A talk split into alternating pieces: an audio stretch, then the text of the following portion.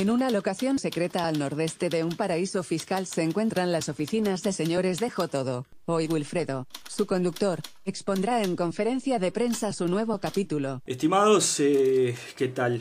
Para presentar el próximo capítulo.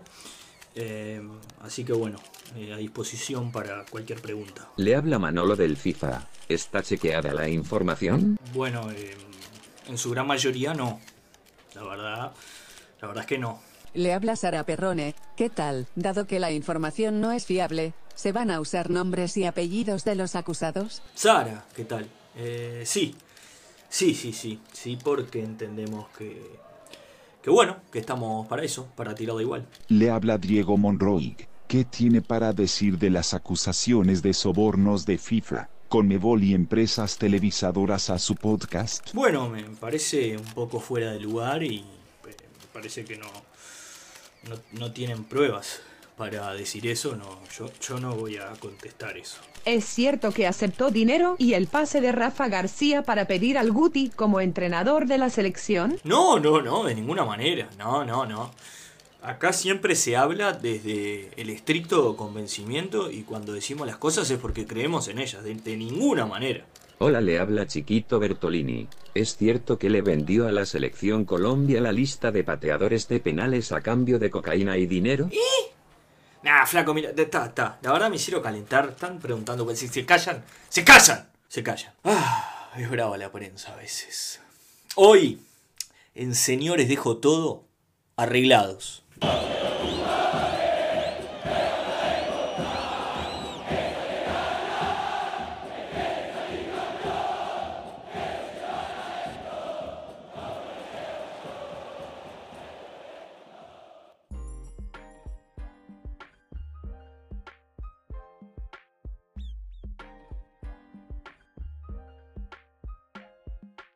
Bienvenidos todos, espero se encuentren bien, gracias totales por llegar hasta acá, bienvenidos al capítulo 12 de Señores Dejo Todo. Acá, eh, a la hora de preparar el capítulo y de organizarlo, me pareció que lo mejor era eh, armar categorías de partidos arreglados en distintos contextos y por distintos motivos. Arreglar un partido, este, qué quiere decir, a qué obedece, a qué fines. Hay distintos este, ejemplos, vamos a ver que algunos son moralmente mucho más cuestionables, otros son cosas que cualquier futbolero haría. Nos vamos a juzgar, nos vamos a exponer, nos vamos a señalar. Así que bueno, empezamos. La primera categoría son partidos arreglados en mundiales. El primer ejemplo, el primer caso, me parece imprescindible en este contexto hablar de esto. Me parece que muchos saben a qué me voy a referir. Cuando hablamos de partidos arreglados hay un partido que se lleva, toda todas las marcas. Y vamos a hablar de Argentina-Perú en el Mundial 1978. Vamos a contextualizar. Argentina-Perú, año 1978. Dictadura en Argentina. Una dictadura liderada en ese momento por Jorge Rafael Videla. Quizá una de las dictaduras más difíciles y crueles de, de todo el continente latinoamericano.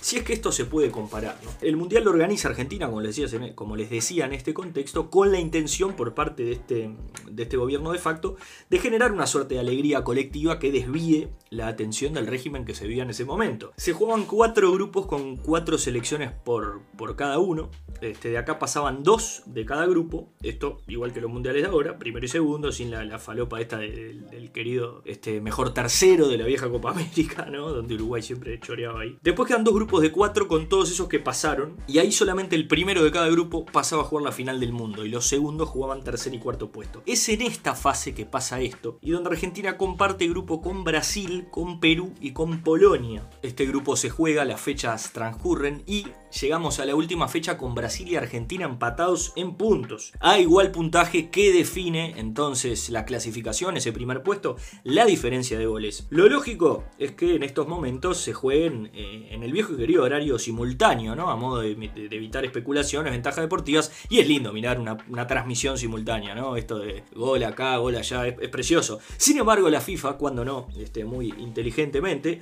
dispuso que Brasil-Polonia vaya antes que Argentina-Perú. Lo lindo acá es que además la FIFA era presidida en ese momento por un Joao Avalanche, brasilero el tipo. Si Julio Grondón era un tigre, este era a ver, puma de, bengala, era, era Bolt de rápido, pero no le importó un carajo nada, porque fíjense que cocinó su propio país. ¿Qué argumento da la FIFA para que se juegue un partido antes y el otro después? El argumento fue un tema de ventas de entradas y de transmisión televisiva. Había gente que tenía entrada para los dos partidos, porque ah, en el 78 no, no se movía el caudal de, viajes o no iba tanta gente a la sede, sino que era mucho, eh, la movía mucho el, local, ¿no? Este, entonces mucho argentino iría a ver Brasil-Perú, como acá iríamos a ver cualquier partido que haya. Y además las dificultades para televisar al mismo tiempo, ¿no? No, no eran las transmisiones de ahora que se puede hacer. Eso argumentó la FIFA para que se jueguen en horario distinto. Brasil se plantó, dijo que esto era hora de cambiarlo, que era necesario este, cambiarlo, eh, dado que Argentina tenía ventaja deportiva. Y sí, la tenía. Es raro pensar en un escenario donde a Brasil lo boluden igual, ¿no? Lo cocinó además un propio brasilero. Ahí está la lógica. Esto está bueno entenderlo. La única forma de cocinar a Brasil es que lo cocine otro mismo brasilero que tenga un interés eh, superior al fútbol, ¿no? El tema es que Brasil juega antes y le gana 3 a 1 a Polonia, y esto sumado al saldo anterior de goles da que Argentina tiene que ganar por lo menos por 4 goles de diferencia a Perú para pasar a la final. Pero acá es donde empieza a saltar la caca, porque Argentina-Perú, Perú ya no jugaba por nada, Argentina que si hacía 4 goles jugaba la final del mundo, equipo que no tenía trofeos del mundo en ese momento. Minutos antes del partido tocan la puerta en el vestuario peruano Ay, qué producción. El represor argentino Jorge Rafael Videla se apersonó en el vestuario peruano, acompañado ni más ni menos que por Henry Kissinger. Henry era ex secretario de Estado de los Estados Unidos. Eh, luego se supo que era uno de los organizadores del Plan Cóndor. Googleen lo que es Plan Cóndor, no, vamos a seguir indagando en temas tan eh, oscuros. Pero además, eh, Kissinger era, es una persona que es nombrada muy seguido por Gustavo Sache en sus discursos falopa. Ahora saben quién es. ¿Qué le dijo Videla a los peruanos acompañado de este hombre? Se apersona en el vestuario y ¿Y hace una vieja y querida apretada? Se preguntará usted, don José, doña María en su casa. La respuesta es sí.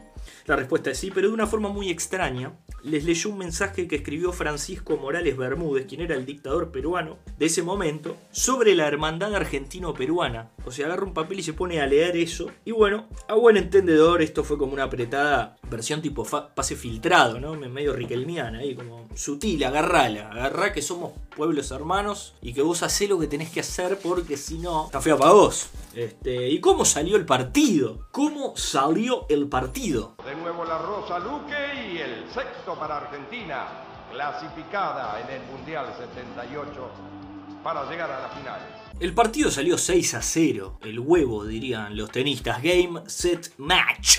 Dos goles de Mario Alberto Kempes, qué hombre, dos goles de Leopoldo Luque, dueño de uno de los mejores bigotes que vi en mi vida, los invito a googlear si no lo junan. Un gol de René Houseman, también gran jugador de Huracán en esa época.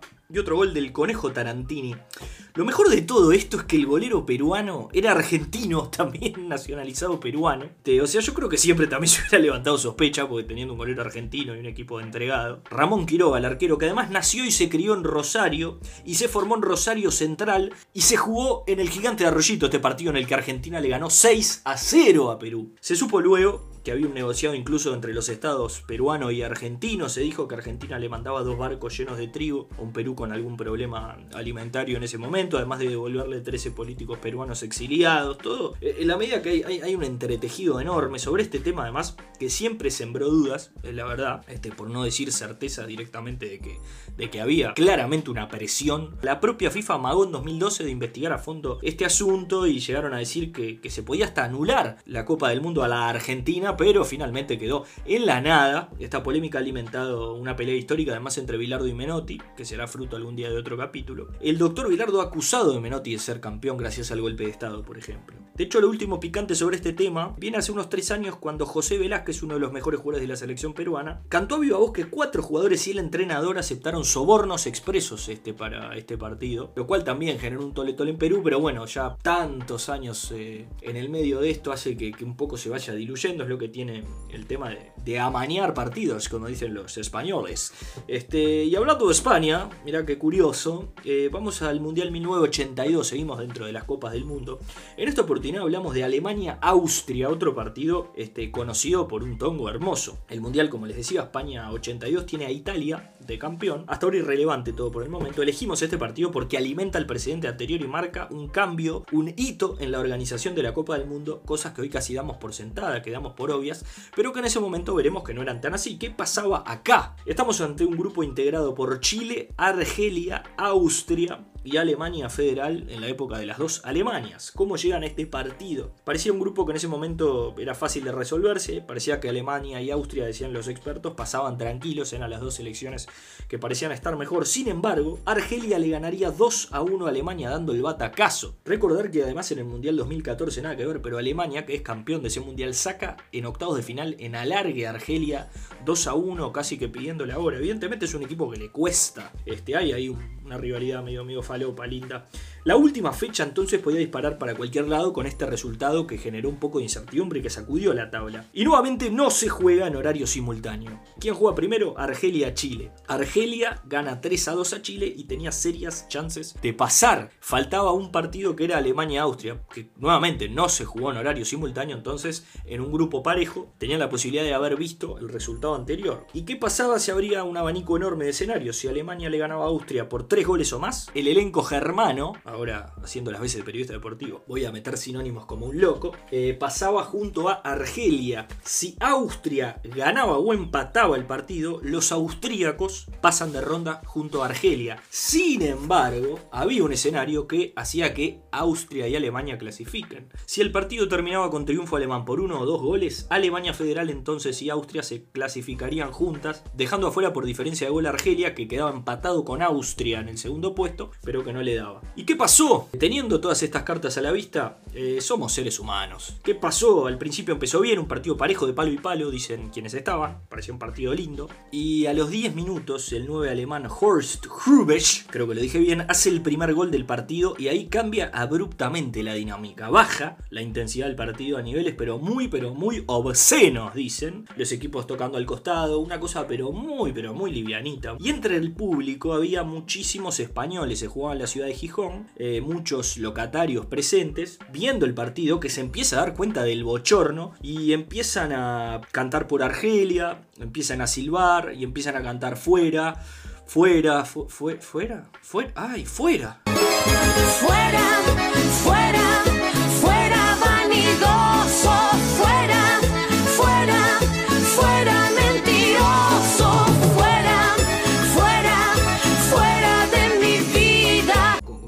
De cancha con esto. Eh, pero a ustedes les gusta cuando meto estas, estas grajeas. No podemos salir, no podemos ir al boliche y bueno. Empiezan a gritar de más cosas, que se besen, que se besen. Al rato empiezan a cantar nuevamente. Que la pobre selección de Argelia que le tendieron un somie dos plazas, eh, la cama que le hicieron. Una cosa preciosa. El tema es que el partido termina, pasan ambos con este resultado que los beneficiaba. Y en definitiva, europeos y americanos no somos tan diferentes. Un poco a eso quería llegar. Todos, todos tenemos el instinto de preservación y todos, si nos miramos al costado y está todo bien, siga, siga. Eso no importa dónde nacimos. Pero en realidad un poco sí. Hay una pequeña diferencia. ¿Cuál es la diferencia? Que eh, la prensa alemana y la prensa austríaca fueron muy críticas con esto. Titularon eh, el pacto de agresión de Gijón, la vergüenza de Gijón, refiriéndose nuevamente, como les decía, a la ciudad donde se jugó el partido. Yo imagino que en estas ciudades, eh, en estas latitudes, estaríamos celebrando esto con, bombos y platillos, ¿no? Pero bueno, quizás la diferencia es un poquito esa. Pero después de este partido, y a esto quería llegar, significó un episodio final en las Copas del Mundo, porque si le sumamos el año 78, el Mundial anterior, el caso Argentina-Perú, la FIFA a partir de esto decreta que a partir de ese momento, de ahí en más, los partidos de última fecha se iban a jugar en horario simultáneo para evitar especulaciones de resultados rivales. Pero bueno, ya era hora, bienvenidos, dos mundiales después. Saludos Argelia, a los amigos de la FIFA. Vamos más para acá, vamos más para este lado del mundo, se acordarán muchos que están escuchando esta Copa del Mundo y los que no, los invito a googlear y a ver al mejor 9 del mundo. ¿Y de qué hablo? De Brasil gana en el Mundial Alemania 2006. Acá lo que sucede es raro. ¿Por qué? Raro, diría Brasil. ¿Por qué? Porque acá lo que se sospecha es que se jugó con Ayudín a favor de Brasil. Oh, qué raro, oh Dios, eh, qué sorpresa, que lo hubiera imaginado. Brasil clasifica octavos de final, gana, clasifica octavos de final. Ahora les estoy dando un poco de contexto de estructura. Y se encuentran en el cruce de octavos de final. Brasil gana Brasil eh, gana 3 a 0 a Ghana, eh, sí, por si estoy siendo claro, en un mundial en el que quizá no venía dando su mejor versión, pero en definitiva el scratch siempre es el scratch y siempre se te puede despertar en cualquier momento. Venía a ser, venía a ser campeón prácticamente caminando en el mundial 2002 y en algún momento parecía que podía encontrar su mejor versión. Goles de Ronaldo, hablaba del mejor del mundo, ahí tienen, de Adriano, señor jugador, y de C. Roberto para la Canariña. Eh, cosa que amo profundamente es, el sinónimo de selección, me excita mucho. El tema es que se empieza a complicar después. El partido se juega, no pasa nada, la vida sigue. Pero en el año 2008, el periodista canadiense Declan Hill anuncia en un semanario alemán, en la revista Der Spiegel, que el partido Brasil-Gana estaba arreglado por una casa de apuestas tailandesa. De acuerdo con la versión de este periodista, la empresa de apuestas con sede en Bangkok intervino para que el encuentro de octavo de final termine con derrota de Ghana con diferencia mayor a dos goles. Como les decía hace un ratito, esto termina 3-0. Según contaba Hill, los apostadores se acercaron a un exjugador de la selección de Ghana, no se dice quién, quien hizo las veces de nexo con el plantel. Esta compañía habla con este jugador y les ofrece el viejo y querido incentivo a los jugadores africanos para que consideren con mucha seriedad el resultado propuesto, es decir, eh, perder con una diferencia mayor a dos goles, cosa que sucedió, se habla de 30 mil dólares por jugador, a modo de que consideraran este, con buen tino perder 3 a 0. El tercer gol llega en el minuto 84, lo cual a mí por lo menos me genera suspicacias o dudas, porque es decir, o son actores de un nivel excelente y jugaron hasta el final para para no sé, para jugar con la emoción del apostador. O bien les tocó perder por tres goles porque Brasil gana, era algo, digo, perfectamente puede pasar que Brasil le gane 3 a 0 a Ghana, hoy y siempre, porque este, si bien esa selección de Ghana era muy buena, en 2010 nos cruzamos con esta camada eh, que estuvo un penal de clasificar a semifinales, entonces siempre me generó dudas este, pero bueno, este periodista alemán eh, dice tener una investigación muy sólida para respaldar esto. También hablaba de algunas apuestas en, la segunda división del fútbol alemán, por eso lo presentaba ahí. Este, además de que fue un partido que eh, surgió en la Copa del Mundo organizada por Alemania, que también ganaría Italia. Estamos full con la churra hoy. Saludo a los tanos que son campeones de Europa también. Y ahora vamos a una cosa preciosa a la que quería llegar, una cosa linda no de Copa del Mundo, pero sí de eliminatorias, como les decía, siempre es lindo recordar con cariño a los hermanos argentinos en esta ocasión. ¿Por qué? Y bueno, de cara al Mundial Corea-Japón, eh, año 2001, estamos hablando, año 2002 el Mundial, año 2001 la historia, el cuentito que les estoy por hacer, el viejo fixture de eliminatorias dictaba que Uruguay definía de local ante Argentina en la búsqueda de su pasaje a la Copa del Mundo. Por otro lado, Colombia visitaba a Paraguay en esa oportunidad y estaba dos puntos abajo de Uruguay en esta clasificatoria. ¿Qué pasaba entonces? En esta oportunidad sí, ahora sí se jugaba en horario simultáneo, había aprendido la FIFA de estos dos papelones. La FIFA había aprendido un poco, pero claro, acá es lo lindo, o acá es donde uno le puede dar esta suerte de marco teórico para evitar que, el, que, el, tongo sea grotesco. Pero bueno, hasta ahí puede uno. ¿Por qué? Porque Colombia necesitaba ganar y que Uruguay pierda para pasarlo en puntos. Eh, se tenía que dar dos resultados. Parecía difícil, pero bueno, Colombia debía ganar de visitante y que Uruguay pierda de local. La otra opción que tenían los cafeteros era ganar y que Uruguay empate, ahí estaban iguales en puntos, pero la diferencia de gol los situaba lejos a 5 goles, este, y bueno, parecía muy difícil. Lo mejor que les podía pasar era que perdiera Uruguay, pero por las dudas Colombia tenía que ir a hacer muchísimos goles. ¿Y qué sucedió? Colombia ganó 4 a 0 a Paraguay de visitante en el Defensores del Chaco, 4 a 0. Ahora se preguntará uno cómo salió Uruguay. Les contesto. Se están hablando los jugadores entre sí. ¿eh? ¿Qué están aplaudiendo el equipo argentino? Claro, están aplaudiendo los argentinos. Argentina no, no, no apura. Están aplaudiendo el ¡Volvemos a ser hermanos! Pero... Terminó. Señoras y señores, Uruguay clasificado para el repechaje. El partido terminó 1 a 1. ¿Saben por qué a Colombia le faltó un gol para llegar al Mundial? Porque el instinto de preservación y el deseo del tongo en el mundo del fútbol jamás será gobernado. Es un impulso incontrolable porque nos podrán poner partidos al mismo tiempo, pero siempre habrá un señor con una espica gritándole el resultado al banco de suplentes. Porque entre hermanos nos podremos pelear, podremos discutir, pero siempre estaremos porque además cada vez que se ponga en tela de juicio el hermoso toque al costado que tuvo el segundo tiempo de ese partido, siempre les diré que ninguna puta persona se puso a pensar por qué Colombia le hizo cuatro goles a Paraguay. Tenía que ganar de visitante por goleada, estaba sexto, séptimo en una eliminatoria. Y bueno, está, sí, es ok, no pasa nada, son partidos. ¿Por qué nadie se puso a mirar todas las falopas que deben haber pasado por Ciudad del Este, todos los llores truchos? Bueno, está, perdón, se me fue. Sepan lo siguiente, siempre que haya última fecha y podamos abrochar ese toque para el costado, lo vamos a hacer. Somos Uruguay. ¡Viva la patria, carajo! Bueno, me, dejé llevar, perdón, me, emociona. El Piojo López anotó el gol para Argentina, Darío Silva para Uruguay, terminó 1 a 1. Jugamos el repechaje contra Australia y el resto es historia, ya lo sabrán, escuchen el capítulo 2, especial Corea-Japón 2002 de Señores dejó todo y siguen la historia.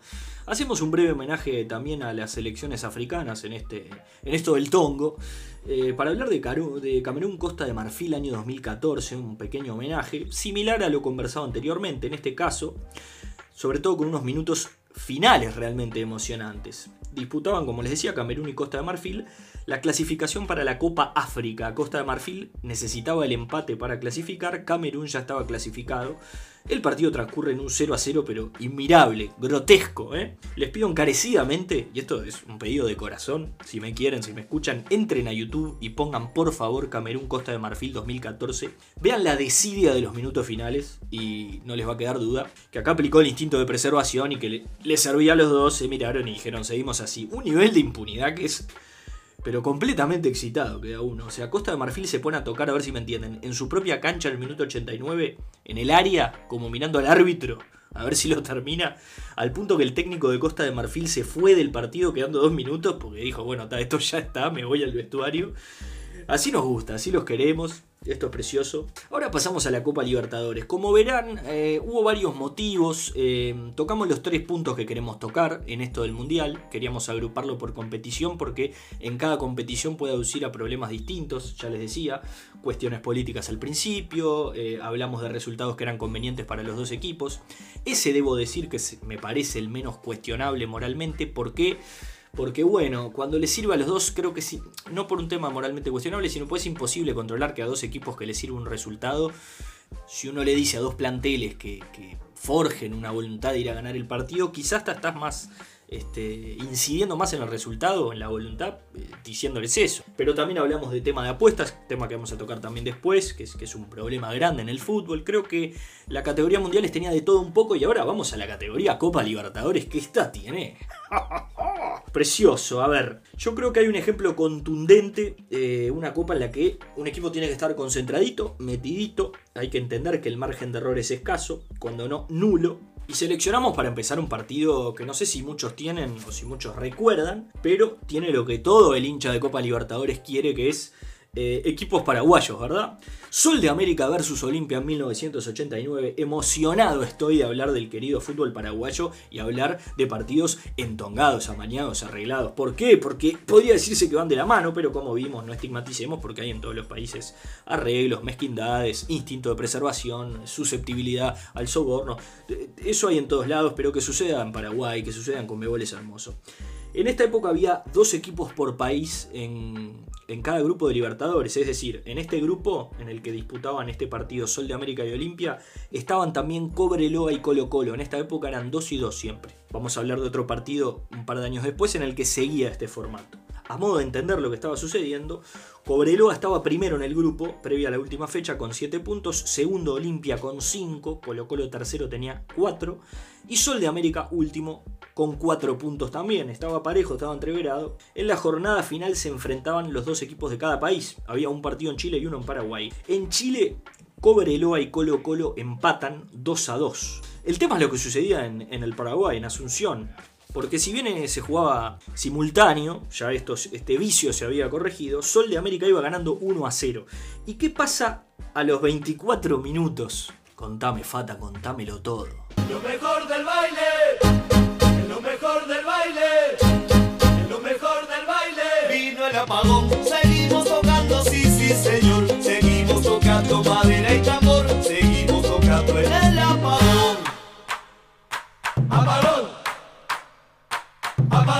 Les pido disculpas por la insistencia, pero si yo no hacía esto, eh, me tenía que ir, ¿estamos de acuerdo? Me tenía que ir. Apagón a los 24 minutos en Paraguay, así se juega la copa. ¿Por qué? Porque con ese apagón el partido se juega al día siguiente y así podían orejear. Y al siguiente día, cuando se reanuda el encuentro, estaban las eh, cartas vistas. ¿Querías horario simultáneo FIFA? Lleve. Con la Comebol no se jode. Ya se sabía ahí que la única opción para que los dos clubes paraguayos clasifiquen, que la había, el 2 a 2 de Chile les da la posibilidad a los dos de clasificar, es con una victoria del Sol de América por 5 a 4, teniendo en cuenta la diferencia de gol, goles a favor, era un resultado bien, pero bien insólito, increíble, muy poco propenso a que suceda, pero, oh casualidad, ¿cómo termina el partido? Termina 5 a 4, sí, la verdad, no sé para qué le pongo color si ya sabemos que terminó 5 a 4, terminó como tenía que terminar. Aplausos. Bravo. Y además teníamos una representación eh, uruguaya entre nosotros. ¿Por qué? Porque ¿quién era el técnico de Sol de América? Don Sergio Marcarián, gran entrenador uruguayo que declaró incluso años después, hay hechos que me enorgullecen y otros que no. Y este es claramente uno de los que no me enorgullezco y del que me quiero librar. Le pesó la culpa años después a Sergio en ese momento, o sea, cómo te firma el 5 a 4. Pero este es un ejemplo de tongo hermoso, bien este, folcloresco, lo que le gusta a la gente, lo que la gente quiere, no la Champions y nada. Si bien continuamos ahora en la, la Copa Libertadores, viene una cosa preciosa que es la categoría, la subcategoría, tengo la chance de frustrarle la alegría del tradicional rival y lo hago. Esta categoría es clara y es clave porque es una escuela de vida, vecino a vecina. Sienta los botijas frente a la espica, frente a la computadora y escuchen esta lección de vida. Las cosas son fáciles si uno puede, si uno puede correr a la competencia, ¿no? Eh, no sé si me entiende. Estamos hablando de Boca Oriente Petrolero, año 1991. Acá también Copa Libertadores, como les digo, mismo formato, dos equipos por país. En este caso, dos argentinos, dos bolivianos. Bolívar y Oriente Petrolero por el lado del altiplano. Boca y River en un mismo grupo. En esta oportunidad, Bolívar, aunque usted no lo crea, se clasifica primero cómodo, de un grupo en el que pasaban tres. La clave acá es que en la última fecha Boca enfrenta a Oriente Petrolero. Si le gana, le da la chance a River de clasificar también. Sin embargo, si empatan Boca y Oriente Petrolero, entre los dos que estaban en la cancha, dejaban afuera al millonario. Acá el entrenador se podía hasta, entre comillas, exculpar un poco si quiere, porque si Boca perdía, quedaba igualado en puntos con River y en tal caso quedaba fuera Boca. Por eso, salvo alguna lesión, Boca jugó con el equipo titular, o sea, él no puede decir que puso suplentes y justificar nada, él tuvo que poner los titulares porque el empate cuanto menos lo necesitaba. Por lo que hasta ahí ningún tipo de sospechas. ¿Y quién dirigía a Boca Juniors en este año? la llanta palabra es el equilibrio. Nosotros Mm, eh, jugamos con dos volantes por el costado izquierdo. Mm. ¿Me sale bien? ¿Me cuentan? Eh, me, tengo fe, estoy, estoy trabajando en un tabarés, este, no sé. En fin, ¿cómo terminó el partido? Habiéndoles este, explicado un poco la situación, de que si empataban pasaban los dos y encima quedaba fuera River, que si le ganaba Boca a los bolivianos, los bolivianos quedaban afuera y River pasaba, que si perdía Boca, Boca quedaba afuera y River pasaba. Terminó 0 a 0, señores. ¿Cómo mierda va a terminar? 0 a 0 terminó.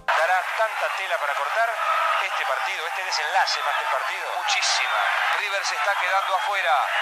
Boca adentro, Oriente adentro. Terminó el partido, se acabó. Boca y Oriente Petrolero empataron 0 a 0. Un partido malo, aburrido, con muy pocas situaciones de gol. Sobre este partido hay una nota de Olé muy buena, este, espectacular, en la cual va analizando a través de los años las declaraciones de los jugadores de Boca sobre este partido. Al principio, más de cassette, hablaban de que bueno, se trató de buscar al rival y no se pudo, no encontramos el gol. Y pasados los años, por ejemplo, Antonio Apud, el turco que era este, un emblema de ese Boca, confesó que al salir al segundo tiempo se miraron entre los jugadores y sintieron la presión clara de la hinchada cantando para que el equipo no gane que Gambetita Diego Latorre, este comentarista estrella hoy de ESPN, eh, entró de suplente ese partido. Gambetea a dos, tres jugadores, le hacen un foul en el segundo tiempo cuando entra muy cerca del área. Y en el momento que se para a pedir la pelota, a ver si le podía pegar el tiro libre, se le acercan un par de jugadores grandes de boca a hablarle, a decirle: No, flaco, calmate, mira cómo es esto. El que claramente no vio este partido es Tigres este, de México. Se ve que no pasaban la Libertadores en México o algo, porque eh, Tigre hizo todo lo que no hay que hacer cuando usted quiere salir campeón, señoras y señores. ¿Por qué? Recordarán la Libertadores de 2015, esto está más fresquito. En ese momento los mexicanos jugaban la Copa y en el grupo de Tigres estaba River argentino junto con el Juan Aurich peruano y el este, San José de Oruro de Bolivia. River argentino que venía a ganar la Sudamericana con Gallardo, era el principio del ciclo de Gallardo, pasa segundo de pedo. ¿Y por qué pasa segundo de pedo? Porque en la última fecha Tigres, que jugaba de visitante contra el Juan Aurich peruano, que si empataba o ganaba, pasaba segundo, porque River había hecho una muy mala fase de grupos, va con esa cosa de no, hay que ganar en todas las canchas y hay que jugar los partidos, no sé qué. Y, el tema es que le ganó 5 a 4 de visitante. Tuvo, o sea, sucesivas oportunidades en las que el equipo peruano le daba vuelta al partido y los mexicanos le daban vuelta, le daban vuelta. Finalmente se encuentra en la final Tigres con River, equipo grande, fuerte, al que cuando lo tenés que matar, lo tenés que matar. Lo dejó vivir, se lo encontró en la final y le ganó la final de la Libertadores 3 a 0 en el Monumental. Espero hayan aprendido los amigos este, mexicanos. Y ahí ahora vamos en el marco de esta categoría de cagarle la vida al rival siempre que se puede. Este hermoso mensaje que estamos dando en esta oportunidad. Vamos a hablar del fútbol argentino. Eh, la foto del capítulo algunos la conocerán, otros no. Este, pero vamos a, dar un poquito de contexto. Año 2013 se enfrentaban Racing de Avellaneda contra Quilmes en la cancha de Quilmes y pasa esto. Toca con Cauterucho, increíblemente Caiz estaba parado, no cierra y sí señores, hay gol de Quilmes, miren lo abierta que estaba la defensa, Saja no llega, estaba muy tirado al segundo palo. Y atención porque la gente de Racing se va a levantar con este tanto, por supuesto que el gol no se gritó, pero hay cierta alegría Una parte de mí pensó muy en serio en hablar en todo el capítulo como si fuera de paso a paso. Es un recurso interesante, lo analiza, la gente que empieza a sentir vergüenza ajena deja de escuchar. Lo pensé en serio, ¿eh? Lo, lo di todo.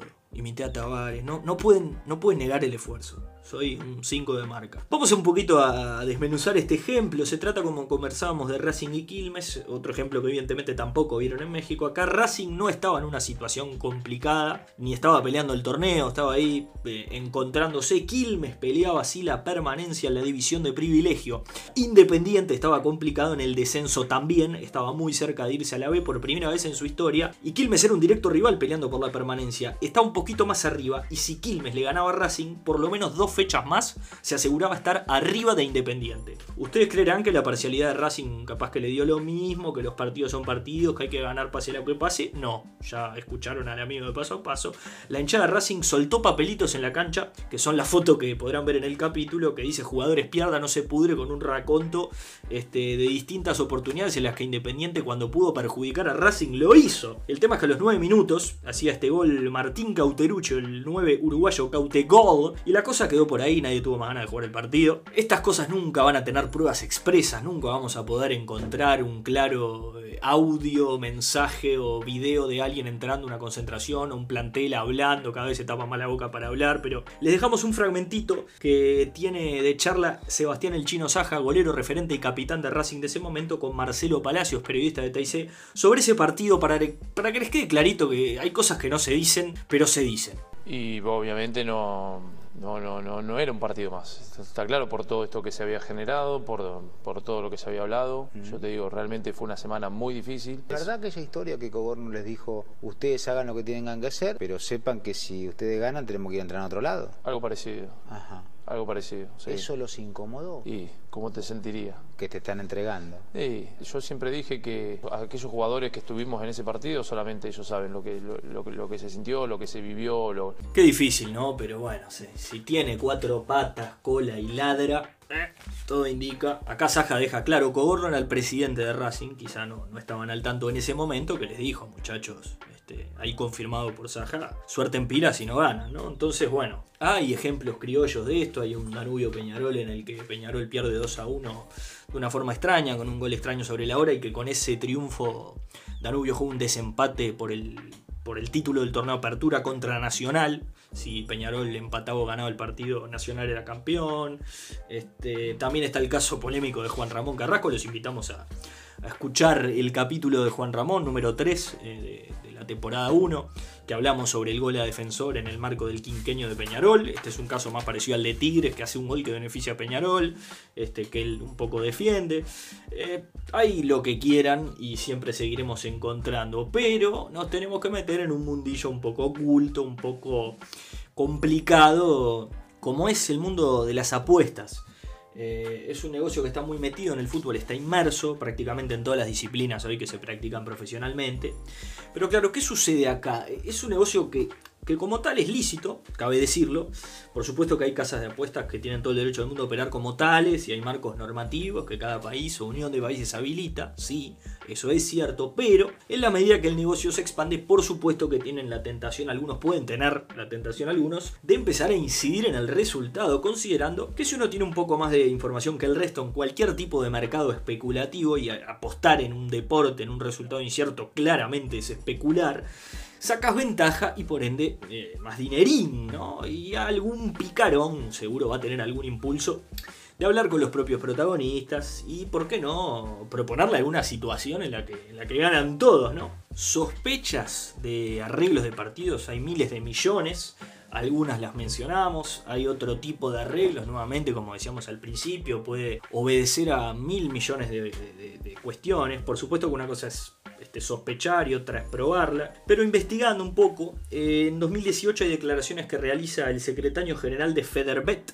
que es una federación de casas de apuestas que velan por la integridad del negocio y la legalidad del negocio y evitar apuestas clandestinas y fraude y arreglo de partidos, advirtiendo que lugares eh, ya tienen una situación muy riesgosa, muy peligrosa y casi fuera de control. Este Francesco Baranca, como les decía, el secretario general, que en 2018 le dice a una revista mexicana llamada Proceso que Bulgaria, Malta, Rusia, Italia y Chipre son lo que él define como la cuna del fraude. Este, pero advierte también que las apuestas clandestinas se han derramado hoy por hoy hacia aquellas competiciones donde hay menores controles antifraude. Quizá las ligas mayores más importantes tienen un poco más, pero estas ligas quizá no tan importantes, donde hay menos controles, eh, ya se empieza a ir de las manos y también en competencias juveniles como la sub-17, sub-19 o el propio fútbol femenino y ante la ausencia de controles se puede empezar a ir de las manos la situación. Solamente en 2017, según esta federación, unos 115 partidos eh, presumen se pueden haber arreglado en competiciones nacionales europeas, esto únicamente en torneos locales, domésticos.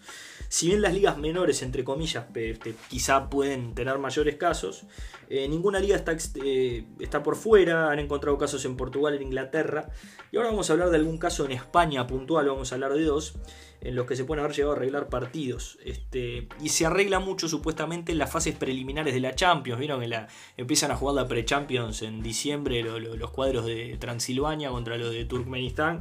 Parece que ahí se complica un poco.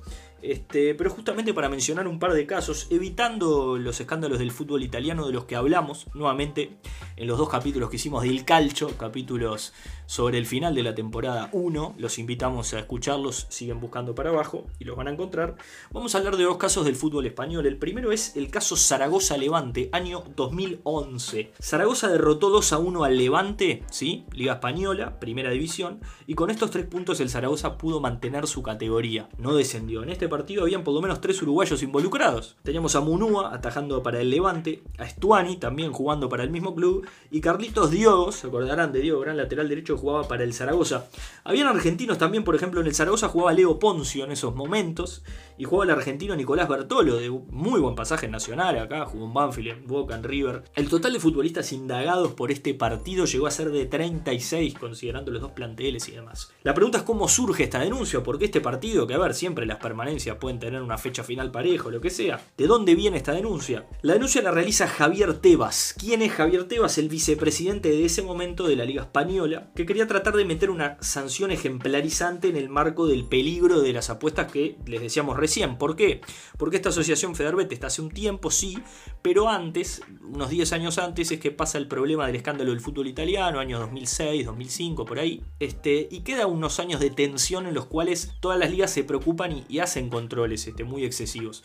Y en ese run run, este año 2011, no había pasado tanto tiempo y estaba muy, muy, muy este, al alpiste de un club que se equivocara para sancionarlo y que el resto de los clubes viera lo que pasa cuando un equipo parece que asoma a lo que es un arreglo de partidos. Entonces estaban a la búsqueda de, de ese caso que les pudiera generar una sanción ejemplarizante. La realidad es que la denuncia como tal surge de un movimiento de 965 mil euros de las cuentas del Zaragoza, que según la fiscalía que encabezó la denuncia, fueron recibidas por hasta nueve jugadores del propio Zaragoza y del cuerpo técnico, que luego retirarían ese dinero en efectivo, se lo devolverían al presidente del Zaragoza, Agapito Iglesias, que de más llamarse Agapito.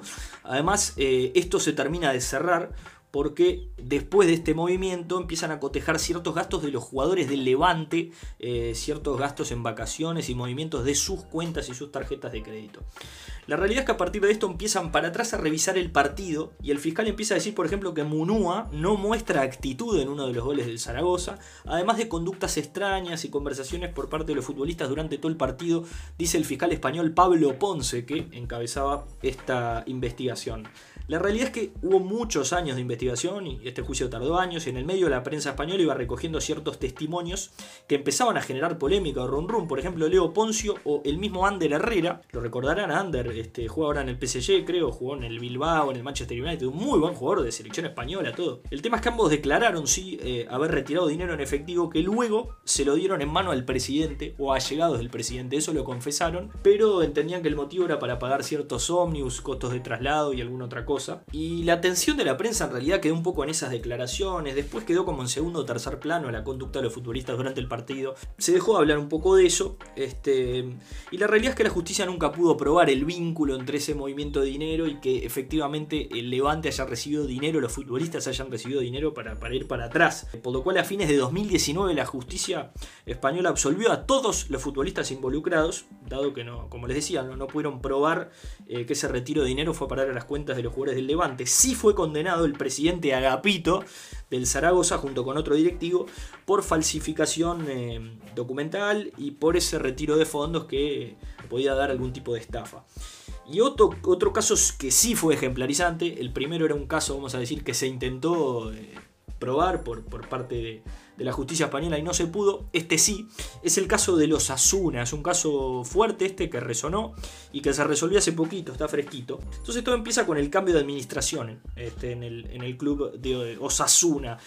El nuevo presidente Luis Zabalza encuentra un montón de irregularidades en las cuentas del club y lo que dice es, bueno, voy a ir a la justicia, voy a poner esto a disposición y vamos a indagar. Y esta olla se termina de destapar cuando eh, se consigue por parte de la justicia la confesión expresa de Ángel Vizcay. ¿Quién era Ángel Vizcay? Era el ex gerente deportivo del club que reconoce que hicieron diversos pagos a futbolistas para que el club Osasuna pueda permanecer en primera división en el 2013-2014. Fíjense, como ambos casos, eh, tratan de la permanencia. El tema es que acá la justicia española entendió que las pruebas producidas en el juicio sí este, pueden probar que los directivos de Osasuna junto con el gerente habían pactado el pago de 650.000 euros a dos jugadores del Betis que tenían una doble tarea. 400.000 euros cobraban si ganaban al Valladolid en la penúltima fecha, a modo del viejo y querido incentivo, y 250.000 euros restantes por dejarse perder contra el propio Sasuna. Vamos a hablar clarito, a ver acá. El soborno eran 250 lucas, ¿estamos de acuerdo? Porque... Eh, eso sí es poco ético y rompe con todas las barreras del fútbol, yo entiendo. Pero las 400, o sea, las 400 lucas de incentivo, no, no me prohíbas el incentivo. O sea, se hacen los moralistas y el incentivo no, no, es una institución. Algo lindo de este, de este soborno es este, lo mal hecho que estuvo. Además, ¿por qué? Porque los dos jugadores del Betis a los que se les ofreció y se les dio este dinero, eh, pudo jugar ninguno de los dos partidos por los cuales se les había pagado, ni como incentivo para ganarle al Valladolid, ni para ir para atrás contra el propio Sasuna. ¿Por qué? Porque estaban lesionados los dos. O sea, sos el peor sobornador del mundo. Clarito. Y si bien se probó este, que los pagos eh, se realizaron, el Osasuna descendió igual. Porque además de los dos resultados que necesitaba, que ganara el Betis al Valladolid y ganarle al, Betis, eh, no se le dieron otros resultados parciales. Por lo cual, además de ser corrupto, era espantoso haciendo su trabajo este muchacho. O sea, tocó a dos tipos, a ver si me entienden, que no pudieron jugar y encima se fue a la B igual.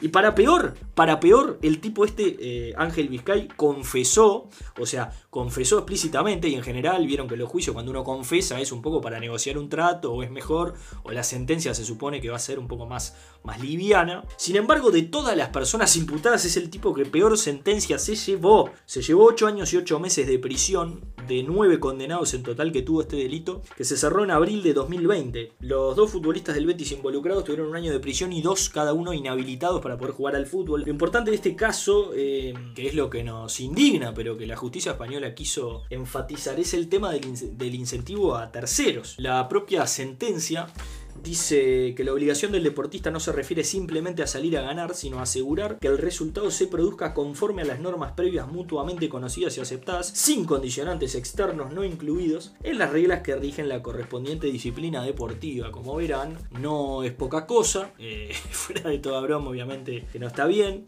Sí me pasa, debo ser sincero, concluyendo y repasando, que eh, es muy difícil controlar la voluntad de dos planteles. Cuando son dos planteles que se benefician, es muy difícil controlar ese tipo de voluntad no, no cuando hay incentivos de por medio, dinero, digamos, deslealtades de bajar la voluntad o Eso es otra cosa. Pero sí hemos visto partidos en los cuales eh, dos planteles que les convenía un mismo resultado lo convienen, valga la redundancia, y bueno, es muy difícil obligarlos a que no también. Eso, eso también es cierto. Pero bueno, dejamos el debate abierto. Eh, imagino que conocerán otros casos de partidos arreglados con sospechas de arreglo. En todos los casos le damos eh, vía libre para poder comunicarse con nosotros en nuestras redes y que nos cuenten si dejamos alguna afuera, si les gustó, si no les gustó. Como siempre, gracias por estar. Abrazo de gol a todos y cada uno de ustedes y nos vemos en la próxima edición que será el capítulo 13. Hasta luego.